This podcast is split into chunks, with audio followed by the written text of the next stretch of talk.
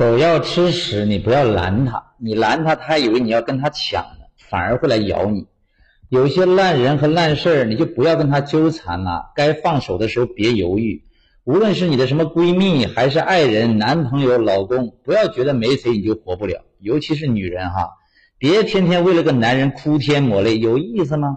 他一次次背叛你、伤害你，你还在怀疑说他爱不爱你？难道你没有感觉吗？还非要等男人说分手你才死心是吧？那我告诉你，男人他就不会说分手，为啥？反正多你一个不多，少你一个也不少，他有的是时间熬着你。但你有时间吗？其实，在人生的道路中，当你把这件事为什么发生在我身上这种想法转变成这件事是想教会我什么，你就会发现，你身边的一切遭遇都会发生变化。跟你讲个小故事，特别有智慧哈。